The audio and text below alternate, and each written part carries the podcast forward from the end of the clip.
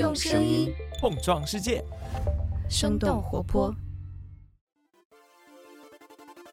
嗨，大家好，欢迎收听 What's Next 科技早知道，我是主播打雁。我相信我们的听众对 Theranos 并不陌生，已经有诸多的影视作品将坏血的故事搬上了银幕、播客等等等等。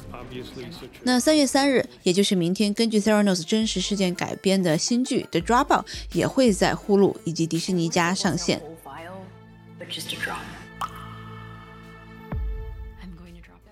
那其实这个 Theranos 经历了长达十五周的庭审之后，美国联邦法院的陪审团就在一月初做出了裁定，一致同意针对 Theranos 创始人霍尔姆斯的十一项欺诈指控中的四项罪名成立。那他将在今年九月二十六号被量刑。很多媒体认为 Theranos 的骗局是推崇硅谷文化 “Fake it until you make it” 的后果。和 WeWork 等硅谷式的科技创业公司是一样的，都是被风险投资人催熟的结果。那但同时也有像是霍尔姆斯的拥趸，认为他所达到的高度是女性创业者的一个里程碑。那甚至是有很多的女性主义者设计并且购买印着霍尔姆斯头像，然后加上 #HashtagGirlBoss，就是女生老板的这样的一些 T 恤的和周边。特别是还有一些粉丝在庭审的时候，在法院外穿着霍尔姆斯经典的黑色高领毛衣去支持他的。那究竟是硅谷的文化，还是霍尔姆斯的个人性格，让 Theranos 这样的明星公司变成了今天的骗局？那这期节目除了 Theranos 之外，我们也聊到了另外的一些公司，比如说是。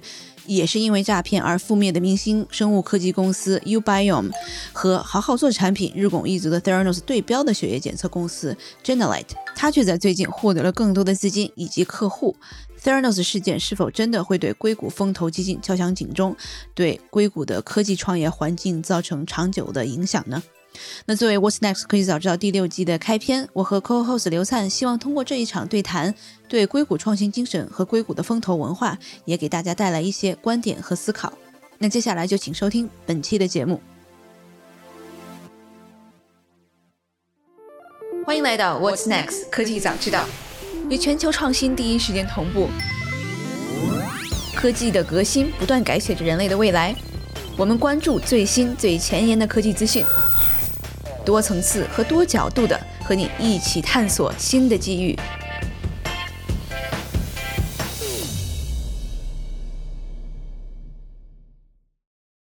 Hello，刘灿。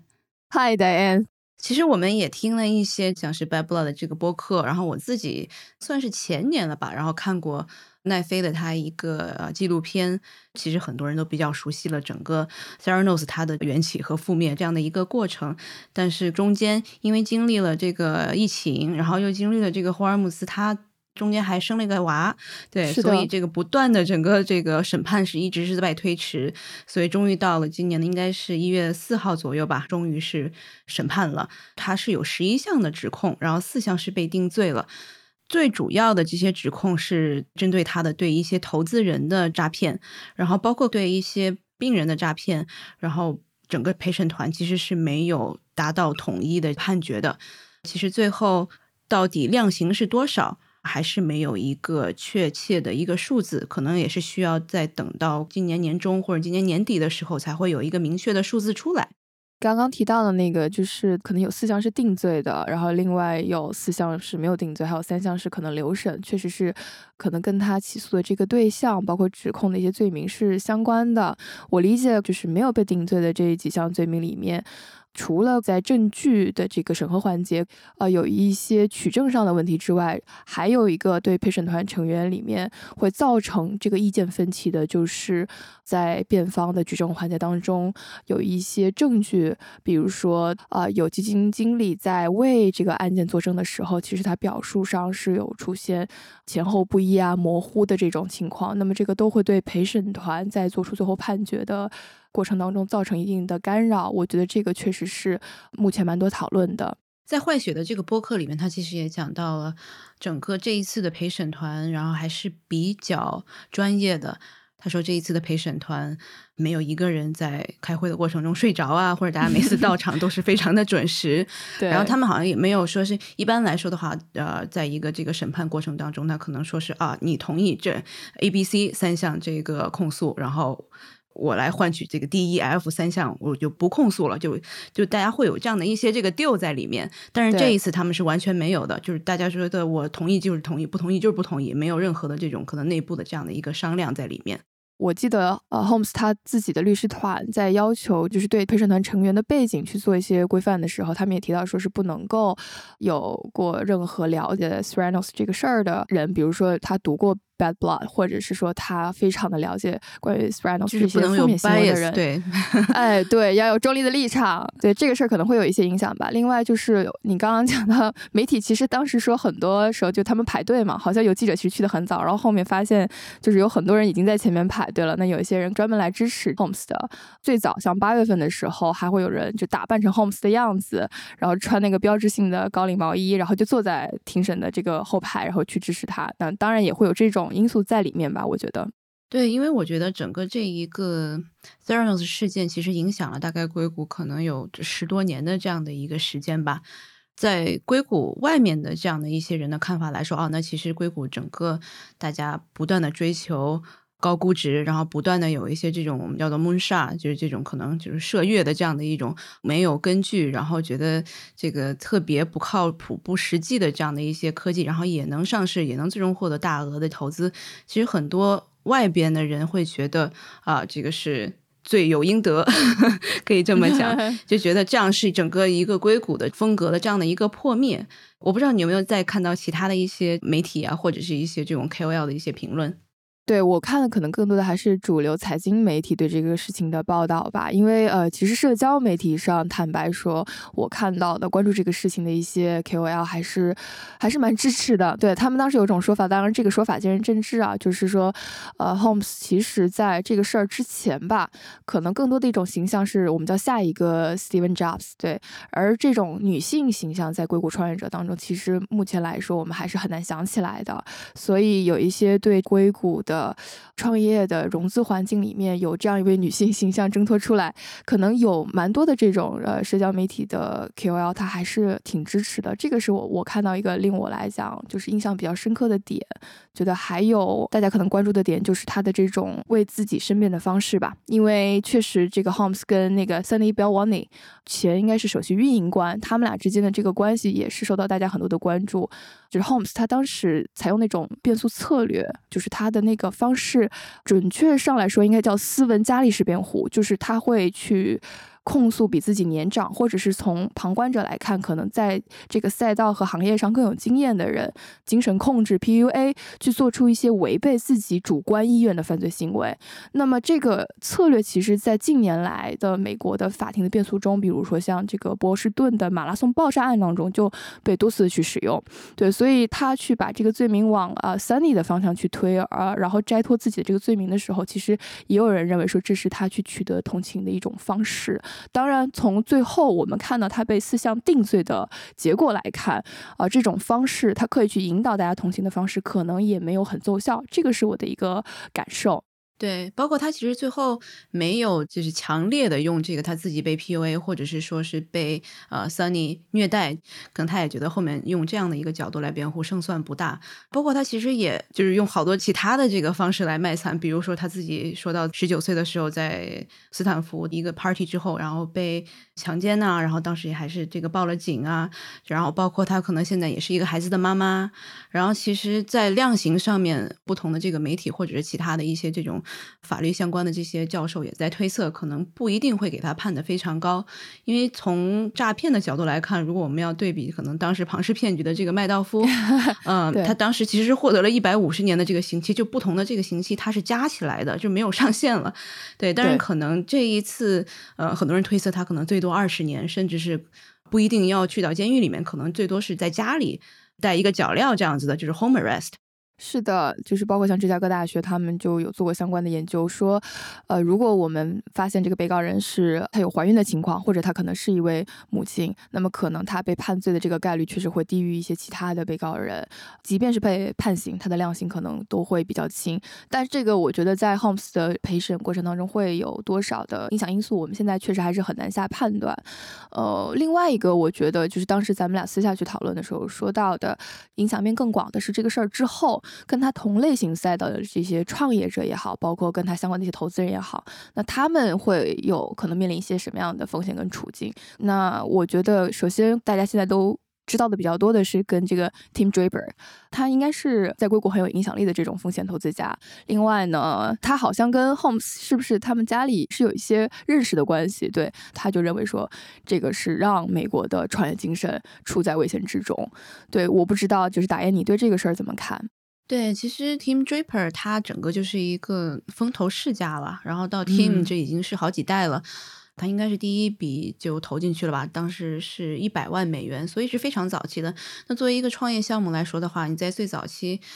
特别是在可能孵化器的这样的一个阶段，基本上它不会要求你有太多的产品或者是这叫什么产品市场契合度啊这样的 这个证明给到这个投资人，因为一作为一个早期投资人，他的这个失败率是非常高的，可能百分之七八十的这样公司，他们就会预计你肯定会失败的，然后可能百分之十，然后他可能会这个回报超过十倍啊，甚至百倍、千倍，所以他来来弥补百分之八十的这样的公司的这个失败。对，所以其实一百万美元对于 Team Draper 来说，并不是一个什么特别 大的数字。所以，呃，因为当时陪审团在对 Holmes 进行他到底对投资人有没有诈骗的这样的一个罪证的在判断的时候，他们其实是把早期的投资人没有算是作为诈骗的，他只是把后面的比较大的基金 Family Office 这种家族基金，大概是三家吧，把它 convicted。所以这个其实。整个陪审团，我觉得他们也是比较仔细的在判断这样的一个界限到底在哪里。因为早期创业者他可能是这个画大饼，其实在硅谷这个非常常见。你每一个创业者一一开始他就是几张 PPT，他就开始去融资了，那产品可能连连毛都没有。对，这个是非常常见的。你如果你要去到这个 YC 看的话，你说每一期三四百个公司，基本上大家全都是。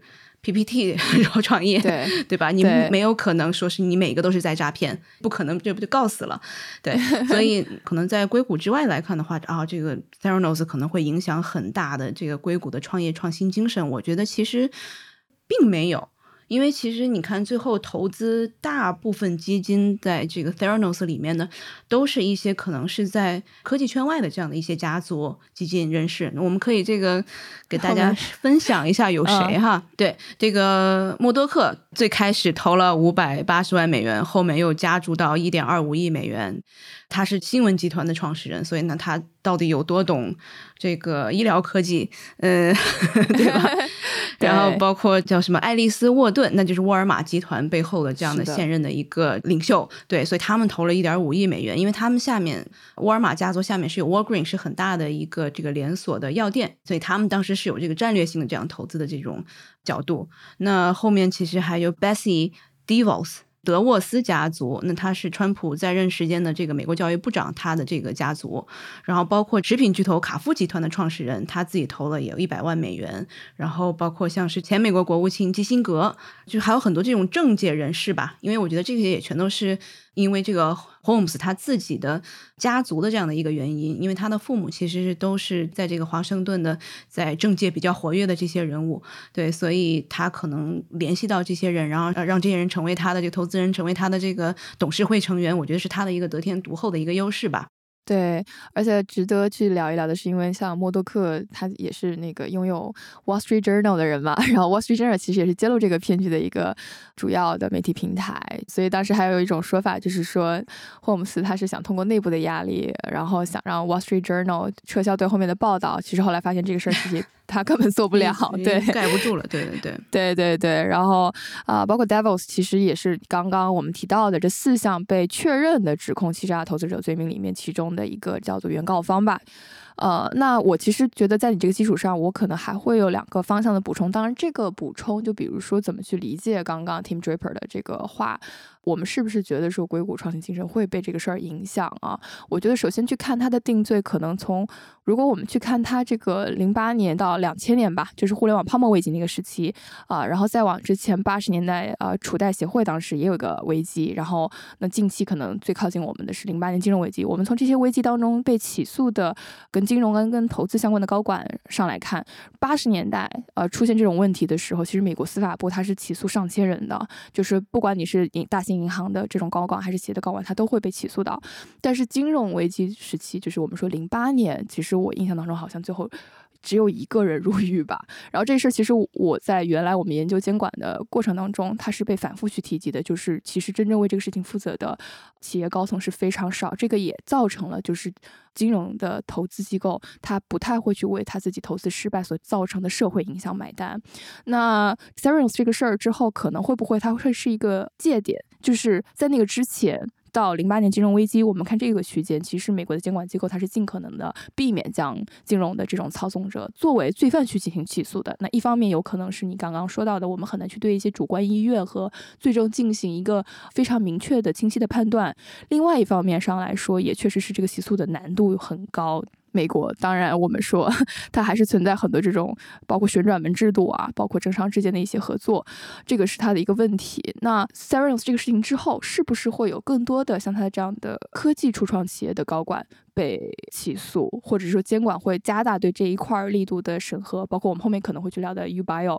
我觉得这个可能会是一个比较标志性的转折点啊！我不知道打野你会不会认同这种观点呢？因为在监管层面，如果它是一个私有的公司的话，我觉得像是因为 Theranos 还有这个 UbioM，它都是跟不管是保险、医疗。还有整个 retail，像是这个可能当时在 CVS，然后 Walgreen，其实这个联系还是都是比较强烈的，因为它对社会这个造成的这个负面影响实在是太大了。那如果你可能是，比如是其他方面的，你是一个 SaaS 的软件公司，然后你对投资人进行了诈骗，那可能我们也不会说是对这个公司有这么大的关注。而且我觉得另外也是因为太。高调的这些投资人，然后他包括他的这个董事会的这些成员，让他变成了现在的这样一个被所有人的关注的这样的一个事件和公司。然后他也多次上了像是这个《时代》杂志的这个封面呀，然后包括他所有的这个，不管呢他的衣着，他的这个讲话的这样子的一个，就是他表现出来的这样的东西，全都是被设计过的，对吧？包括他这个声音非常的这个低沉的这样的一个讲话方式，然后包括他的雇佣了当时这个。乔布斯的这个我不知道是不是 stylist，对，然后他也是帮他介绍了这个应该是三宅医生的那个黑色高领的这个毛衣嘛，所以说啊你也应该穿这个衣服，因为让大家会觉得你是一个专注于公司的这样的一个领导，并不是说每天 care 对你要穿什么的这样的一个领导，对，所以他所有东西这些都是被设计和包装过的，所以他才在 marketing 上面的巨大的成功，也是为什么是到今天可能呃造成了他融资非常多，然后对社会的影响负面的影响反而更加大。然后包括如果后续我们呃有听众会对这个事儿感兴趣，包括美国的监管它的一个大的转变呀，我会推荐一本书叫那个 The Chicken Shake Club，就是它里面其实讲了很多，就是美国监管层面上来说对。包括监管之间的他对这个审核权力的一个争夺，就是我我们可以看到说，在 s e r o s 这个事情里面，其实是有 FDA、有 SEC、有地方检察官这种的各种层面的介入嘛。其实各个检察机构之间，它也会有一个所谓的我们叫做呃监管权力的这种 overlap，他们监管之间的这个界限其实是有一些呃模糊的，谁在一些事务上面率先有话语权，那么可能未来在这些事情上，他就会有更多的监管管辖权。对，所以如果感感兴趣，其实可以去读这本书，后面我们。会放在 show notes 里面。那第二个趋势，我觉得讲到说这个案件的背后，呃，为什么会有大量的风险资本了啊，去投这种我们说高风险，然后包括其实在这个事儿当中，我们会说，呃，很多的投资公司它是不是商业分析或者尽调做到位啊？有人是有这种质疑的。这个其实跟公司本身具不具备创新精神可能还不太一样。我觉得，如果去讨论为什么，呃，VC 也好，或者是有一些我们说非传统的这种投资人出现在 s e r e n o s 这种呃非常高风险的初创企业里面也好。其实会跟大背景 啊，我觉得可能会跟零八年它那个 QE 有关。就是零八年之后，我们知道，不管是美联储也好，不管是其他中央也好，其实是在持续的去放水来支持你的实体经济运行，支持你的这个就业的问题。但是实际上，它是有好几次还出现了这种，就是它的无风险利率应该是低于零的情况。然后还有各种非常规的这种货币工具。其实这种工具或者是政策的使用，确实会让市场中有超额的钱在进行流动。那当市场中它的这个金钱的供大于需求之后，我们可以想象的是，它会去流入到很多的这种呃赛道里面，包括一级市场的一些高风险赛道，而且是远远超于它需要的水平。在这个情况之下，首先我觉得对于投资人来说，他面临的情况就是他的投资回报率其实会降低。那投资回报率降低之后，对于一些呃我们可以这样想象的，就是他对高风险回报有要求的机构和个人来说，他就会用更激进的方式进行投资。这也是有一些媒体提供的观点。那当时我看了一下数据，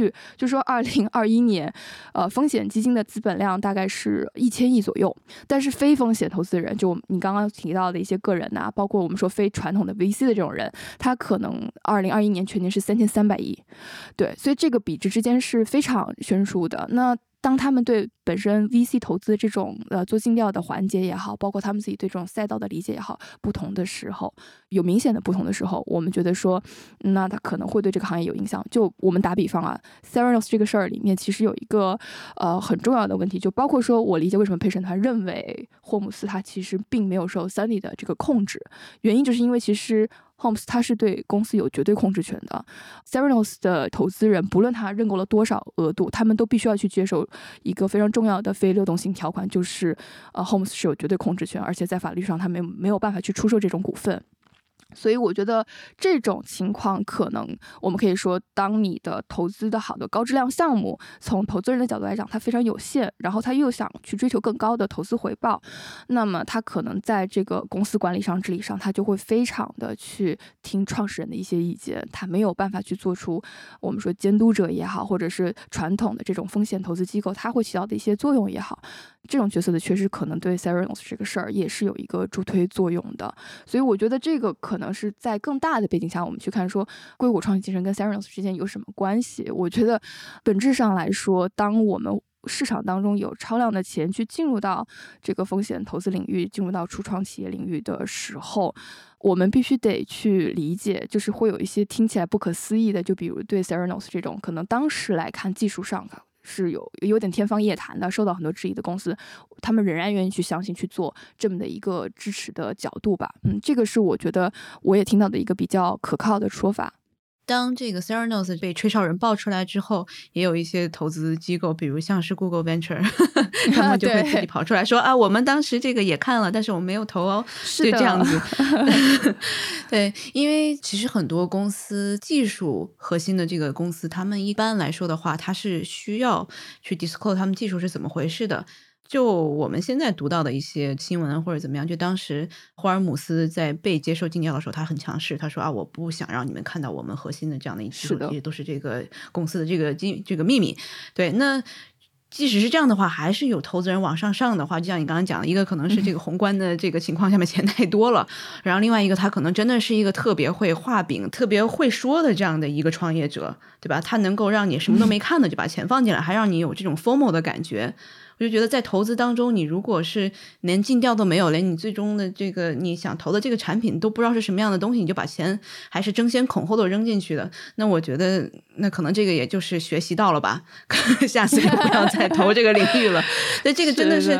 对我觉得其实你要看他的整个机构的投资人的话。并没有很多在后期的时候，就是我们知道的，像是一些就投这个深科技的这样硅谷的一些传统的公司。是的，对你，就我们其实后面到时候还会聊一下这个可能类似的一个公司，叫什么 Generalite，对 Generalite，然后它也是一个血液分析的公司，对，然后他们其实背后就比如说是像是 Cosla 这样的一些投深科技的这样的基金，它就会有参与，因为这样的这个基金它可能会有非常多的合伙人，他是在这个领域，然后并且他们可能会有一个这个懂相关科技的。这样的一些顾问，然后会是一个顾问的一个 board，然后给大家这个来出主意，对，做这个非常仔细的这样的一个尽调，对，所以你如果是那么大笔的基金投到一个公司里面，然后你对他的这个技术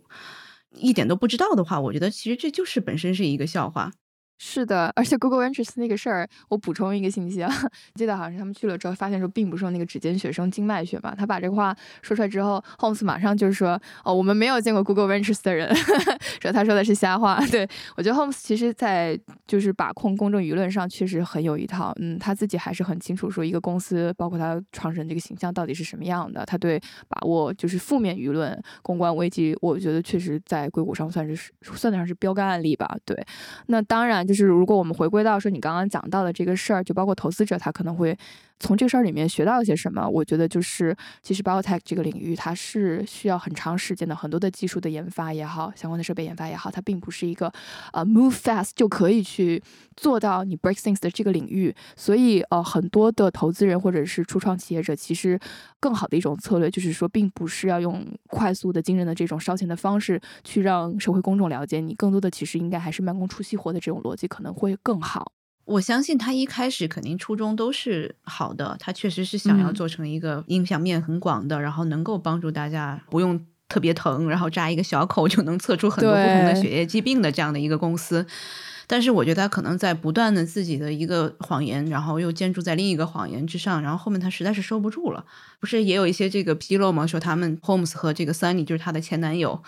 他们之间的这个邮件对话当中，或者是电话或者 text 当中，然后就说啊，我每天都在祈祷。其实就是他们自己的心里也是 承受了非常大的这个在欺骗，然后收不住了这样的一些压力。对，我觉得这个我们后面还可以聊聊，为什么同样是在这个 sale 里面，可能 g e n e r a l 到现在为止还是一个它有融资，然后有产品在持续去发展的这样一个企业，那 s e r e n o s 却走到了这一步，有这么强大的这种我们叫做资本也好，董事会成员。的背景也好，为什么会就我们说你在一个赛道里面，你有同样的远景，那两家公司可能走向完全不同的这个路径。我觉得这个其实后面也也可以详聊一下。回归到这个事情，我觉得就是呃，有没有人投资人对这个事儿是负面看法？我觉得硅谷这边还是有很明确的，就是说，Serence 这个事儿。从现在来看，确实是要定义成欺诈案的，就是毫无疑问，对于这种不管是比尔格利亚还是红杉的这个迈克尔莫里斯，他们其实都非常明确说，这个 Theranos 其实跟硅谷的精神啊，不管大家提不提 “fake it till make it” 这个文化，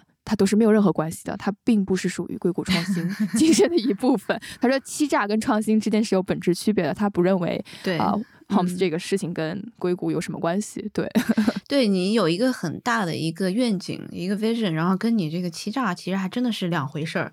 对，我觉得硅谷的这种 faking until you make it，它其实还是建立在一个我不是水变油的事儿，我不是永动机的事儿上面的。而且你创始人他其实你还是最后要有自己的一个 ethics，你得有一条这个线，你不能这个越过去，对吧？你从这个欺骗投资人，你到后面可能欺骗这样的像 CBS、w a l g r e e n 这样的一些合作伙伴，然后再到欺骗这个病患，我觉得真的是他后面可能真的是收不住了。然后另外有一个看到，其实他的这个父亲其实当时在安然公司还工作过。是，我觉得这个当然安然这个 传统吗？对，就是因为安然，对大家对安然事件可能感兴趣的，也也可以去看一下。安然也是世纪审判，对吧？呃，他也是出现了这种大量的造假的问题。当然，我们讲到就是说这一场庭审当中，或者是说来自各方检察官也好，检方也好，他们对霍姆斯的一个定罪，他们认为这个事儿其实会让更多的硅谷的投资人也好，创业家也好，去关注他们本身投资行为对社会层面的这个影响。不希望这种行为会对美国未来的社会经济造成非常重大的冲击。我觉得把 Holmes 这个事儿当成一个板子来打了。然后呢，我觉得后面我们可以再聊一下，就是在 Walgreens 这个里面，因为你刚刚也提到了嘛，就是他们他们有投资人其实就是 Walgreens 的。然后啊，Walgreens 跟 s e r e n s 的合作，从我的理解上来看啊，对他后面推高估值到甚至九十亿美元这个程度是有很重要的一个助推作用的，因为大家对 Walgreens 的这种信任，包括它的影响力。我觉得可能在这个过程当中，呃，大家的一个疑问就是为什么 Walgreens 会跟 s e r e n o s 继续合作？我觉得这个事情其实我最赞同的一个观点就是大家普遍的提到的说他对增长的这种诉求。其实我觉得这个增长诉求，如果你扩大看，没有企业是在任何一个阶段会不需要增长。OK，但是。Walgreens 它的增长可能会更需求更迫切一些，因为它所处的这个赛道，在我们的逻辑里，它叫零售药房赛道嘛。这个赛道的大背景，从上个世纪九十年代末到现在，你会发现它的行业一直是在缓慢增长的，就行业整体的红利期其实是没有的。呃，有一个数据就是。九六年，呃，美国的零售药房行业还有大概将近百分之六到七左右的这个行业增速。到了那个呃一七年、一八年，尤其是 serums 这个事儿高峰期的时候，可能美国整个的零售药房的规模，它的增速大概是百分之二到百分之三，它是缓慢在增长的。所以这种行业增速放缓的大背景下面，你行业的头部公司它的竞争就会更加剧烈。那一般来说，我们可以从今天互联网巨头的一些布局，我们能够看到，当行业发生这种降速，然后巨头竞争的格局加剧的时候，行业的整合和快速的，我们甚至说有些鲁莽的扩张，是一种必然会我们看到他们使用的手段。而 CBS 跟 Walgreens 在在过去的二十年当中，他们其实一直是通过这种方式去实现它销售跟呃营收的增长的。当时看到一个数据，印印象还蛮深刻，说 Walgreens 它当时高峰期啊，盈利和增长数据最亮眼的时候是它九七年到零七年那个时候，那十年它大概这个复合的增速有百分之差不多十六十七。然后因为它当时还上市嘛，它当时在市场上大概 PE 能够到。三十四左右，这是是一个什么概念？就是如果我们去查同期，像谷歌这样的公司，它的 PE 也大概也就是三四十左右的这样的水平。嗯，它比科技股还高。对，所以一家零售的公司，它的 PE 如果能够到这个程度，大家就可以想象说，嗯，它的这个增速，或者是大家对市场对它的期待有多高。那在那个之后，我们看到，不管是它零八年持续的说一年之内我开两百家门店，还是说一一年、一二年我去寻求跟互联网、跟 Theranos 这样的公司去合作，它其实是有一个前提背。背景在这个地方呢，就是我我这个行业里面，我的头部要去找一些快速的增长点。那另外一个角度上来说，我觉得就是。对 Walgreens 熟悉的朋友，就是在美国的朋友，大家可能都知道，说它其实是一个怎么说，一直以来对新技术有有很多投资传统的这个公司。我也是做了调查才发现，说 Walgreens 它竟然在那个八九十年代，应该是美国第一个就是使用人造卫星技术把药店进行联网的这样的一家公司。就是药联网在那个时候就已经实现了，它当时有差不多七千七百家门店吧。他也是在那个时候唯一投资了互联网的医药企业，对，所以大家就会觉得说，呃，Walgreens 其实是一个，他会把互联网或者是创新技术会。刻在自己企业经营的这个范围里面的，就他会很关注这个技术对企业经营的一个助推作用。然后，如果我们看到他跟 Serenos 就是寻求合作，因为二零一一年 Johns Hopkins 的研究机构去核实 Theranos 的这个设备嘛，这个其实是大家审判当中也是讨论的一个点。为什么你去找专业机构审判，然后专业机构也给出了意见，就是说我没有做完这个检测，然后包括这个为什么没有做成检测，然后你还是选择去跟他合作。这个过程当中，他其实还跟 Drugstore 就是美国的一个在线医药的零售商，他还收购了他，对。然后在那个之后，他还跟比如说一些我们说叫线上医疗咨询管理服务的一些公司有各种各样的商务合作。他想做这种建立自己的药品啊、病人的数据库。其实其实他一直以来就是，我觉得他对这一块是有布局的。我们如果再联想到 Theranos，它本身是做血液检测的，它所提供的各种相关指标，其实从业务的互补性上来说，对 Walgreens 在那个时候的我们说呃医疗大数据啊、医疗互联网、医疗便利性，它是有很多的不足。所以除了 CVS 跟 Theranos 合作。可能合作所对 Walgreens 带来的这种竞争影响之外，我觉得更多还是出于他自己企业版图补足的一个考虑。那么他可能会说，在我尽调不完整的情况下，我还是希望能够呃啃下这块蛋糕。最后，我可能觉得就是说，它到底核心竞争力在哪里？就是它这种，比如说我走个十分钟、十五分钟，我开车五分钟、十分钟，我就能够到达的药店里所能够提供的各种其他的便利服务，对吧？如果我开车，我是不是不用下车我就能拿到我的药？我是不是二十四小时能够取药？这种便利性其实是他们这种药房零售企业非常重要的一个护城河。那在这个过程当中，我觉得 Serenos 所倡导的就是你扎一一滴血，对吧？又无痛，然后马上又能出结果，所倡导的这种消费者便利的理念是非常符合的。所以从各种因素来看，我觉得。他们之间的合作，除开 Walgreens 本身对增长的诉求之外，也跟他这个企业的调性、企业投资、创新企业的传统是密切相关。就是可能像是 Holmes，他抓住了像是 Walgreens，然后像 CVS 这样的投资人他的这个痛点，抓住了这个痛点之后，他们就把 to go to be true 的这样子的一个事情就大家就忽略了。那我们还是这个跟大家就很快的说一下 Gina Light。就是 Gina Light，，他其实他也是在零九年创建的这样的一个血液分析公司，是吧？他到现在其实大概融了一点四亿美元，然后算是一个 C 轮。他们两个从商业模式上来讲是差不多的。用他自己创始人的话来说，他是 shared vision with 呃 Holmes，就是他跟 homes 想去完成的这个事儿是一模一样。但是从技术角度上来说，Gina 来在呃 Theranos 没有公开技术之前，其实他的技术路线就已经是我理解是比较明确了，有很多关于这个 Gina 来呃 Maverick。它的那个系统应该叫 Mavic System 吧，应该对标的就是 Edison Theranos 的 Edison。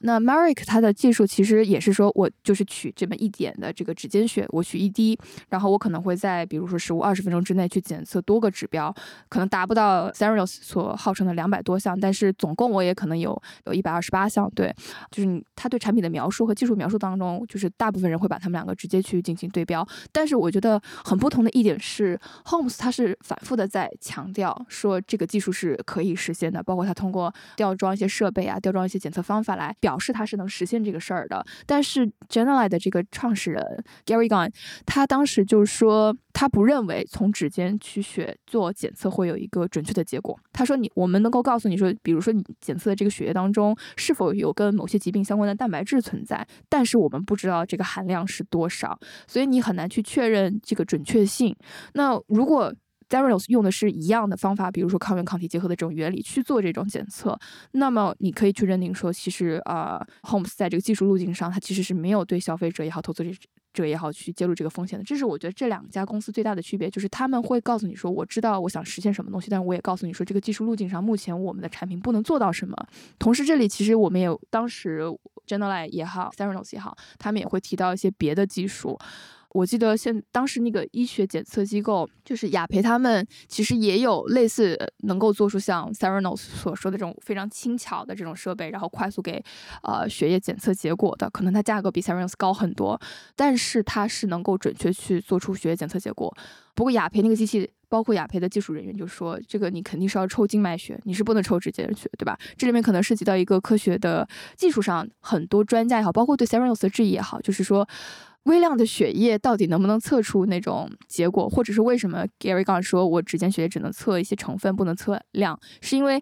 呃，人体的这种微量血液有它的雷诺数很低，就雷诺数它其实是我们说你的流动性跟粘性的一个比值。当它很低的时候，你可以理解成为它是一个稳态，所以它没有办法去跟你的检测物质很好的融合，也就意味着其实你的检测结果会受到很大的影响。这是所有当时在这个赛道里面的一些头部的公司，包括有类似设备的人，他都会反复去强调的，就是我的准确性一定会有问题。但是你在 Theranos 的这个过程当中，你会发现说，Holmes 对这个事儿是坚定不移的认为说这个事儿能做到。如果说这两家企业有什么最大的区别，一定就是他们对于产品的描述是不是更客观、更公正，是不是充分揭示了它产品和技术的风险。我觉得他们当中的共同点就是，还是认为血液检测这个领域是有持续发展的。所以到今天，我们会看到像 Truven Science 也好 a s l e s 也好，他们都是没有像 Seranos 那样破灭，他们其实是在持续的融资，包括在技术上有突破的。我觉得这是目前这个赛道里面跑出来的公司和没有跑出来的公司可能最大的区别吧。就是实际上，你如果是慢慢的可能在开发产品，慢慢的在做这个市场的这个。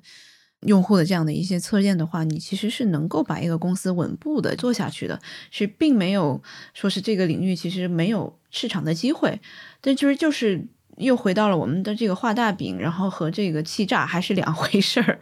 对吧？那其实这个呃，即使他指尖血不能告诉你，然后你到底是不是患有这种疾病或者怎么样，他能给你一个大概的一个这个关系。对于可能普通的这个病患或者消费者来说的话，那我其实也会在做决策的过程当中，我会想说，我是不是想要去做这样的一个检测？我觉得也有一定市场的。这些技术路径，我们刚刚讲的都是在它被调查出来有问题之前就已经有的技术路线。那为什么 Theranos 一直没有做出来？Holmes 他这个人，他对企业经营各个阶段所要投入的资源。到什么方向上，他有一个很主观、很武断的判断，然后他太聚焦于他个人。包括我们说，为什么《华尔街日报》对他有这么多调查，是因为这个公司太显眼了。就是你，你其实找不到产品的亮点，但是你会发现说，这个人他老出现在你的视野里，他就想知道。对，所以他的这种聚光灯，不管是外界的关注也好，董事会成员也好，你的投资者也好，他投这家公司都不是为了这个公司。真正的我们说愿景嘛，他们其实主要都是为了你这个人，而你这个人其实，在你所处的这个赛道里面是没有，我们可以这样说，核心竞争力和优势的。因为如果看 Holmes 他自己的科研背景。我印象当中，其实是跟其他这种赛道的，包括 Generali 的创始人也好，包括 t r u v i a n Science 的创始人也好，他的科研背景和这种学术背景其实是很薄弱的。他虽然是 Stanford 的辍学生，但是他没有在学检测领域里面很好的技术发明，所以他没有办法在技术上对企业起到一个很好的，我们说叫引导的作用。同时，董事会成员里面又像你说的一样，他是没有这种专业。嗯知道意见的人在里面。那这家公司其实我觉得越跑越偏，在硅谷的其他类似的失败案例里面，其实也是经常会遇到的。其实这个。G e n e r a l 的这个创始人，他其实在创建 g e n e r a l 之前，他其实还创建了另外一家公司，然后也有这个六年多的这样的经验。但其实你如果要看啊，我们等一下说这个 UBIOM 然后也是最近被起诉的一家公司，然后也是获得了非常多的这样的投资。他的这个创始人基本上都是刚刚从学校出来，或者像是 Theranos 这个 Homes，他就还没有出来，他辍学的，就在可能某一些领域，你出来创业，然后大家就觉得啊，这个。叫什么英雄出少年？你跨界 是对对对对对对，跨界是 OK 的，是 OK 的。但是你可能在一些领域，在特别是在这种可能科研领域，然后或者是在一些这个材料领域啊，这些硬科技，你可能真的是需要很多年的这样的积累和这个科研，你才能够做出一些事情来。所以说我每次就觉得，像是可能 YC 这样的孵化器，其实他肯定是。没有办法每次对三四百家公司，然后做很仔细的这样的尽调的话，那他基本上就是看啊，你是什么样的学校毕业的，然后你是什么大公司出来的，然后。就这样了，已经没有太多的各种各种各样的尽调。但是有了这个 YC 这样的这个光环之后，那你可能再拿到下一轮的这样的融资就会加更加容易。对，但是你可能现在有一些孵化器，他可能也是学的会比较聪明，就是说他可能在这个投了你的过程当中，呃，一开始可先投你一点点的资金，然后再跟你这个一起在工作。就比如说可能给你一起三到六个月，他不仅仅只是可能给你一些钱，给你一个 co-working space 这样的工作的场合之外，他可能可能在不管是技术上面或者在市场上面非常紧密的跟你一起工作，但时间一长了，你的这个狐狸尾巴肯定是会 会露出来一些的。如果你不是真正在做一个产品，你可以说是我们真的是在好好做产品，只不过是我们可能研发失败了或者怎么样，那这个投资人也会理解的。通过这样的方式，你可能后续再投入更多的资金，我觉得这样是一个特别良性、特别好的，也是一个比较在硅谷可能。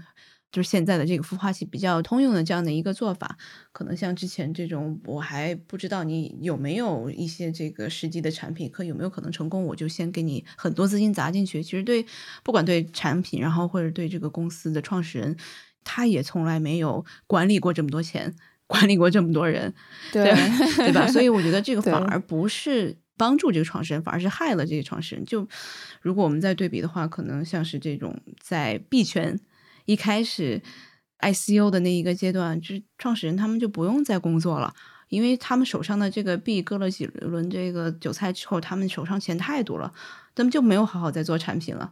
这个就拿了钱，我们就平躺就 OK 了。对，所以其实，在整个的这个 trial 的最后，这个陪审团也是在很重要的问题是在考虑，那 Holmes 他到底是没有做到，他是想做，还是真正的是在欺诈？我理解的科研背景的另外一个呃经历啊，他对 peer review。就是我们说同行评审，他是有习惯的，是有经历的。Theranos 这个事儿，包括一些其他的，我们看到出现问题的呃医疗健康的这种初创企业，呃，如果你没有大量的这种 peer review 的文章去发布，或者是来自你的这个技术团队的人在这个领域里面有呃非常好的这种更新的一些学术的文章，是供大家去可以做同行评审的，对吧？Don't look up 里面那个 呃 Jennifer 她一直在问说，所以他有 peer review 吗？对吧？然后小李子说我不知道，对。对，所以，我我觉得这个事情，其实你你会发现，不管是所谓的大众也好，投资人也好，他其实都会越来越关注。不管这个技术，呃，我们理不理解，我们赞不赞同你的愿景，我们会关注的是每个阶段里面，你是不是有大量的跟你在一起这个行业工作的同行，去参与到这个领域里面去评审你的技术。对，对。那其实，如果你是真的处心积虑的这个骗子的话，我觉得真的是一个愿打一个愿挨了。因为他，你看，对这些投资人，他其实都没有在这个公布，或者是让这些投资人做一些尽调的，那就更别别说这个 peer review 了。因为很多这种技术型的这种创始人，他是非常在意自己的这个技术这个公开多少的。对，像我其实之前也投过这样的公司，你看他之前他需要跟你签这个 NDA 的，对，然后其实有一些基金他是不会跟创业公司签 NDA，因为。他不可能每一家公司都签 NDA，万一这个创业公司说啊，那一家公司是不是跟我做的是一样的东西？你这个跟我签了 NDA，你是不是告诉他了？所以这个就没有办法说得清楚了。所以很多基金他是不愿意签 NDA 的。那其实就造成了一个这种你不愿意告诉我，我这个我也不能给你看的这样的一个不好的这样的一个循环。所以其实，呃，是不是到后面很多投资人就说：“那我干脆就我就不尽调了，我不知道。”对，我就相信你这个人，你太多人背书了。我就你二几年，你还是这个好学校出来的。对对，呃，我我觉得这里大家可能都有类似的经验嘛。我觉得不管你是风投也好，或者是你你是任何的一个一二市场的这种商业分析师啊，或者你是尽调公司的人，你做 FA，大家都会知道说做不到尽善尽美的。我不可能每一个环节每一个细节我都抓得死死的。所以大家一些大的方法论判断指标，包括我们说董事会成员也好。一些投资判断的逻辑跟框架也好，确实我觉得在 s e r e n o s 这个事儿之后，可能会会有些调整吧。你觉得未来可能我们在看这些生物初创企业，我们会不会要求它，呃，是有这种比如说你公开去发表多少论文，或者是你这个要接受在什么阶段接受一个同行评审，哪怕这个可能会涉及到技术保密的问题，这个会成为一种趋势吗？但我觉得，如果是你真的是想要跟这样子的投资人合作的话，他。一定会跟你这个其实走蛮久的。如果真的是相信你的话，对我觉得签 NDA，然后让跟投资人这个公开你的技术，这个是必然的选择。对，要不然你没有办法能够，大家其实这个合作上面还是需要有一定的信任基础的。要不然你根本就不要见这样的投资人。哦，那我刚好你印象里面可能还有哪些像 Serenos 这样的事情？第一个是他有涉嫌刻意欺诈吧，第二个是确实他在技术领域或产品领域里面有明显缺陷的这样的被大家高捧起来的这种呃明星公司，可能你印象比较深刻的。第一个想到的其实是这个 Magic Leap。哦，对，真的，我觉得所有这些公司它的 marketing 做得非常的好，创始人非常的会讲故事。会讲故事的创始人是特别占便宜的，对。然后，其实我们刚刚最早讲的这个 Ubiome，我们也可以给大家说一下它的这个相似与这个不太相似的地方。其实我当时还是蛮喜欢这个叫做 Personalized Health，就是叫什么个性化医疗的这样的一个赛道的。对对对，你包括你可能因为 Ubiome，如果不熟悉的听众啊，不太知道他们是干嘛的，它基本上是是从这个。大便 里面，然后帮助你分析你的这个肠道里面的菌群是什么样子的，然后能够帮你分析你应该做什么样子的一些这个呃食物啊，或者是一些这种日常生活，或者是吃一些什么益生菌啊这样的一些调整。当时这两个创始人是在这个大学刚刚出来，嗯，我记得这个其中一个创始人是 UCSF。是加州大学三藩分校，呃，他们的医疗和生物科技其实是非常强的专业的，对对对。然后他们下面的这个 QB three 的这样的孵化器，我妹妹就被那儿录了没去，为什么？因为她觉得太难了。我跟她说我在 John Hopkins 的这个学习的艰难经历，然后她说那她不想去了。对，By the way，虽然插一句，对对对，他确实是在特别是儿科还有很多这种科室，那个就非常的顶尖的一个研究机构和大学。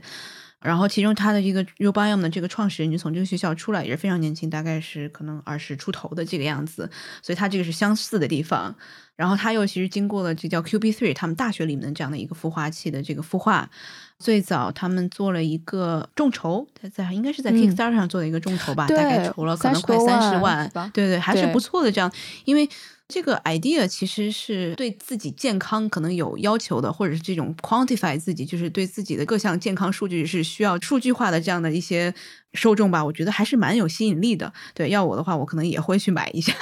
对，嗯，对，因为其实当时不仅仅是在这个肠道菌群的这样的一个个性化的定制，其实包括我之前还看过，比如说是这种女性的这个月经的你这个这个血液它的这样的一个测试。在这个卫生巾里面塞一个这个试纸，然后你每次把这个试纸，然后再寄给检测公司。然后其实当时还有一些，就比如说是这个呃，你每天涂抹的这个化妆品的这样的一个个性化定制的，然后包括是维他命定制的，就很多这样的一个这个健康和这个保健健，对对对，因为我觉得这还是蛮好的一个市场。对，然后但是这个 Ubiome 一开始。它的这个方向，我觉得并没有什么太大的问题，因为整个菌群的这个检测，它应该也是现存的这样的一些技术，包括它可能需要一些这个大数据，然后一些这种这个深度机器学习的这样的一些分析，我觉得这个都是在技术上面是可行的。但是它最后把它这个两个创始人拉下水的是他们对保险公司的这样的一个欺诈。因为他们最开始是 to C 的这样的一个业务的模式，然后对 to C 方面的这个个体的这个客户，他们觉得这样太慢了。最好的方式，我们是通过这个医生给大家开处方，然后我们这个通过跟保险合作，然后来进行这样的一个商业模式的这个转变，然后果然，其实后面它的这个销售上去了非常多倍，来钱更快。对 对对对，但是它在过程当中其实又体现了创始人的这个性格，然后其实是占了主要的这个公司是不是能够长久的这个运营下去的这个重要的原因。他当时决定说，我要面向这个保险跟医生市场去提供这种临床级的产品跟测试服务。原则上来讲，我理解应该是医生就可以把他卖的那个工具包，检测各种分别那种工具包会写在这个处方里面，由保险公司来承担嘛，报销医保的嘛。所以对于患者来说，那我为什么不建议医生说我想使用这个工具，或者说对医生来说，他其实给病人再多开一个工具去辅助检测各项指标，所以可以报销医保这件事情，其实对他们去做这个产品，包括增加他对 to B 端的这个销量是确实有很大的帮助。而且我记得其实它没有增加什么功能，但是它价格其实还提高了蛮多的，对吧？那套工具好像五六百，我没有用过啊，但我觉得花五六百去检测粪便，然后出来的结果可能跟检测其他病项是没有任何的这种我们说互补的作用，没有辅助的作用。其实就是从可能这件事儿里面利好的只有 Ubio 公司本身，对患者跟医生到底收到什么好处，好像没有。它其实后面有蛮多的不合规的地方，包括它是真的是有一些诈骗的行为。它平常好像在零售方面，它只是卖大概。可能两三百块钱这个一套产品吧，然后后面他给这个保险公司他的账单发过去，大概是在可能一千两千这样子的一个级别。其实，在很多的这个病患，他最后的这个说啊，我会长期监测你的这个肠道菌群的这个变化，但其实是没有，他不断的在测试可能最早的这样的一个样本，对，然后我可能只是。同意我只买了一次检测包，但是他不断的给你寄新的检测包，还不断的给这个，呃，你的保险公司寄去账单。那所以通过这样的一些手段，确实他在整个的营收上面是增加了非常多倍，但是最后是被保险公司控告，然后包括一下子 FBI 把他们整个公司就给这个占领了，然后做了非常详尽的这个整个的调查。总计提交了三个多亿美元的那个账单，然后可能实际上零头吧，应该就是应该是少个零。当然，你有关注到他那个股东方吗？就是像 A Six n Z 啊、八 VC 啊，然后包括 YC，好像都在他那个投资者的名名单里面。至少在 Serenos 这个事情上，站在 Serenos 这一方的这些投资机构就重合度很高。你觉得大家是又栽了跟头吗？你同意这种说法吗？但我觉得其实即使是可能 Ubiome、Serenos。我觉得这还都真的是小事件，他们其实不代表整体的硅谷，因为创业公司像我刚刚讲了失败，然后可能一开始是画饼，这个东西真的是太常见了，在硅谷来说的话，对，然后包括可能这个硅谷的钱也真的是太多了，他们基本上可能就真是九牛一毛吧，只不过是可能因为 Serenos 大家更关心到了这个 biotech 的这个领域，因为传统。硅谷大家可能投 biotech 的确实是不多，主要可能还是在这个圣地亚哥呀，或者是在东岸，在波士顿这一块的可能更加专业的 VC 会更多一点。那在硅谷来说的话，其实我并不觉得可能这个 Andreessen 或者是 AVC 他们在投 biotech 方面有多专业。那你觉得从整体上来看，硅谷的这些 VC 在投资，我们就说不单是像 Serenos 这种赛道的公司吧，其他的那种就是风险极高、行业壁垒极高的公司的时候，它有没有什么所谓的我们叫黄金法则？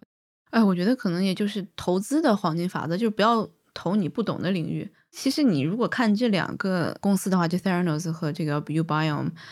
其实它都是一个可能比较成熟的领域，就是说血液检测它是成熟的，对吧？或者你这个检测你可能肠道里面的菌群，它其实不是什么新鲜的东西，但它确实是存在痛点，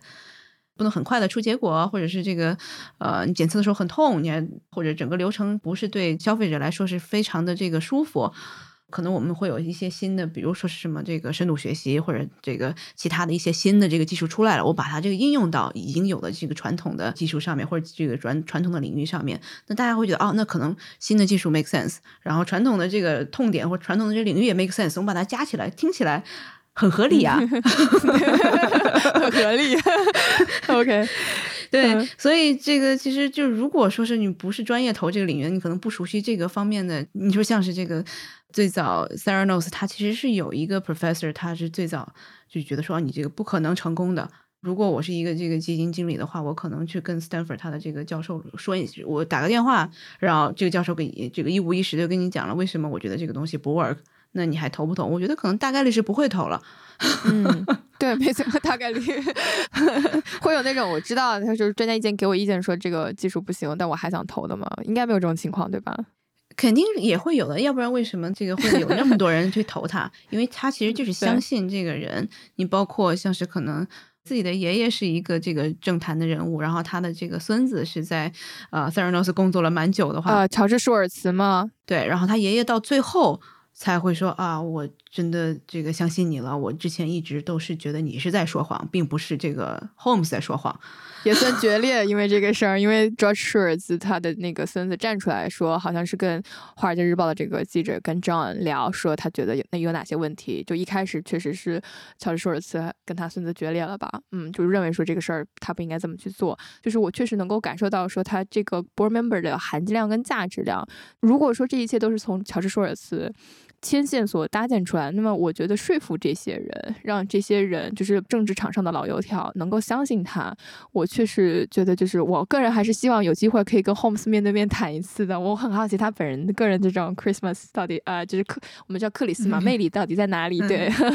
对，因为这个 Babylon 那期播客里面其实也最后谈到。乔治舒尔茨对吧？这个爷爷他也是说，他曾经邀请的 Holmes，然后去给一些这个退役的老兵去做演讲，然后他就说啊，我希望能够怎么样，能够改变老兵的在医疗上面的这样的一些这个问题，然后其实是把下面的这些老兵说的，就是这个老泪纵横的这种，对对对，非常感动。他他就觉得为什么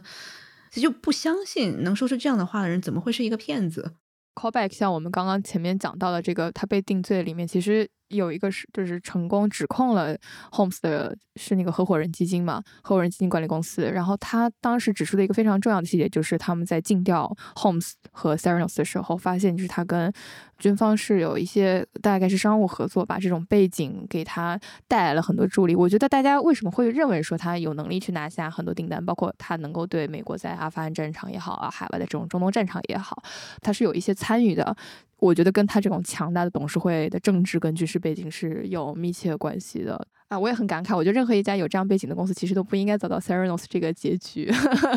对，就是确实不应该。嗯嗯。其实有的时候，这个 VC 他也没有那么的这个独立思考。我觉得这个疯梦的这个情绪其实也是普遍存在的。如果特别是你，如果不是你在领头的话，然后这个 Home 说啊，我其实已经有谁谁谁要领头了。然后可能还剩这个百分之多少的这个额度，你投是不投？我还有一堆人这个在后面等着。就其实这有一些这种比较会玩的这些创业者，他其实是很会来玩弄你的这样子的一个这种 formal 的心态的。你的领投投资人他没有做清楚的这个尽调的话，那我可能也就投个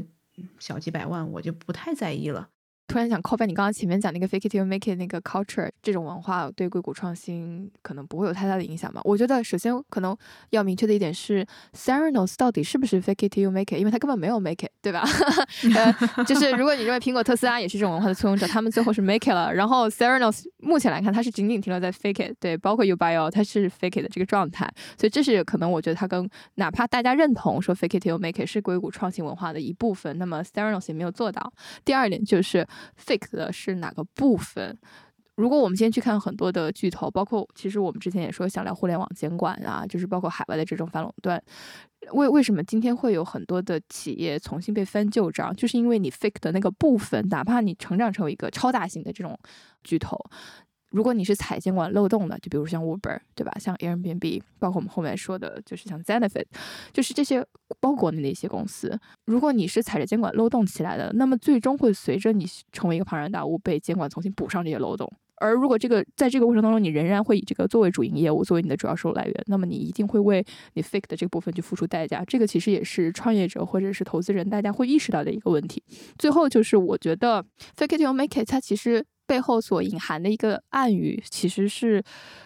用中文叫做“快速迭代、大胆创新”，对吧？叫 “move fast, break things”。对我，我以前在互联网机构工作的时候，就是经常会听到什么“小步试错了”“快速迭代”。那个时候你会觉得这个特别虚，但是其实对于创业公司来说，这个事儿是确实是很很重要的。我觉得在你要对一些行业你要快速的去试错的过程当中，可能 fake。是必然你要去做的一些事情，因为你确实没有办法去想象说我这个技术路径背后它到底能够实现一个什么样的产品的完整的图片，但是我有这个蓝图在。但是对于有些公司，比如说 Theranos，我觉得它从战略上来说，它更多是那种通过时间去换空间，对吧？它并不是说我真的想在技术上做强烈的突破，他们并没有在真正进行 fake it to make it 这种文化。你说从 Holmes 然后到 Elon Musk，一个是画了很大的饼，变成了一个大家这个万夫所指、千人所指的这样的一个骗子，然后再到这个 Elon Musk 最早，其实很多人也觉得你到底行不行啊？对对，你说你你要造火箭，然后你要要去这个火星，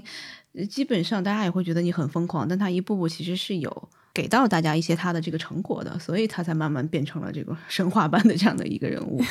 因为 fake 我觉得它不是一个欺骗，叫做 fake it。它 fake it，它代表是我有一个愿景，我是现在是假设，因为大家不是都会知道这种吸引力法则嘛？你觉得我的一个大的愿景，你要这个实现它，你就要每天想，如果这个愿景实现了，我应该会怎么做？我怎么样一步步走到那里，对吧？这个叫 fake it。它并不是说我对你的进行欺骗，这个叫 fake it。我觉得这个在理解上面可能会稍微有一些这个偏差，嗯。虽然说我们最后的结论，它可能不会太影响硅谷的这个创业创新这这样子的一个整体的呃文化，但是它确实也是代表了一个时代的一个终结吧。对，就我们当时是觉得他这么一个高调的创始人，然后又跟我们喜欢的 爱戴的乔布斯这么的相似，对对，其实大家其实投入了很多感情在里面，我觉得这个是大家可能最后觉得很遗憾的地方。是的，对。今天的节目就到这里了。最后想提醒一下大家，生动胡同小社区将在三月五号举办今年第二次的露天演讲台的活动。那我邀请了我们的节目的老朋友，曾经在去年的科技早知道上分享了 GameStop 大战空头的事件的二级市场投资人 Aaron 来胡同和街坊一起解读最近美联储一系列引人注目的加息信号以及美股的动荡。那目前美国以及全球面临的通胀到底有多严重？美联储的紧缩政策会在什么时候以及以什么样的方式影响到我们？而投资市场为什么反应如此的大？我们手头的 A 股、银行的理财，甚至是我们的工资、就业、日常开支等等，又会受到什么样的影响？那如果你也是投资人或者是银行方面的专家，想加入我们的讨论，碰撞不同的观点，可以把你的问题。想要讨论的观点以及你的工作背景发送到 newsletter at 声 fm 点 cn，届时我会和 Aaron 邀请你一起在现场和我们交流。那关于活动的具体信息以及如何参与，可以在生动活泼公众号回复“通货膨胀”查看。那当然也可以在本期的 show note 里面查看。好的，那今天的节目就到这里了，我们下次再见。这期 What's Next 科技早知道就到这里了。听完之后，如果你有任何的想法，欢迎在评论区里面给我们留言，我们每一条都会认真的看。如果你喜欢我们的节目，请记得给我们五星或者好评，分享给更多的朋友，也会对我们非常有帮助。你也可以单独写邮件给我，邮箱地址是听 t i n g at 声点 f m，我都会一一回复。那同时，公众号和微博也可以搜索“生动活泼”，声是声音的声。节目相关的更多信息会在公众号里出现，微博和公众号都会有不定期的福利给到大家。如果你想要跟我们更加紧密的讨论和分享，或者想要认识和你一样有求知欲的新朋友，可以加入我们的微信群。进入听众群的方法是在公众号文章中扫码添加，或者是公众号后台回复“科技早知道”即可获取邀请码。期待你的加入，我们下期见。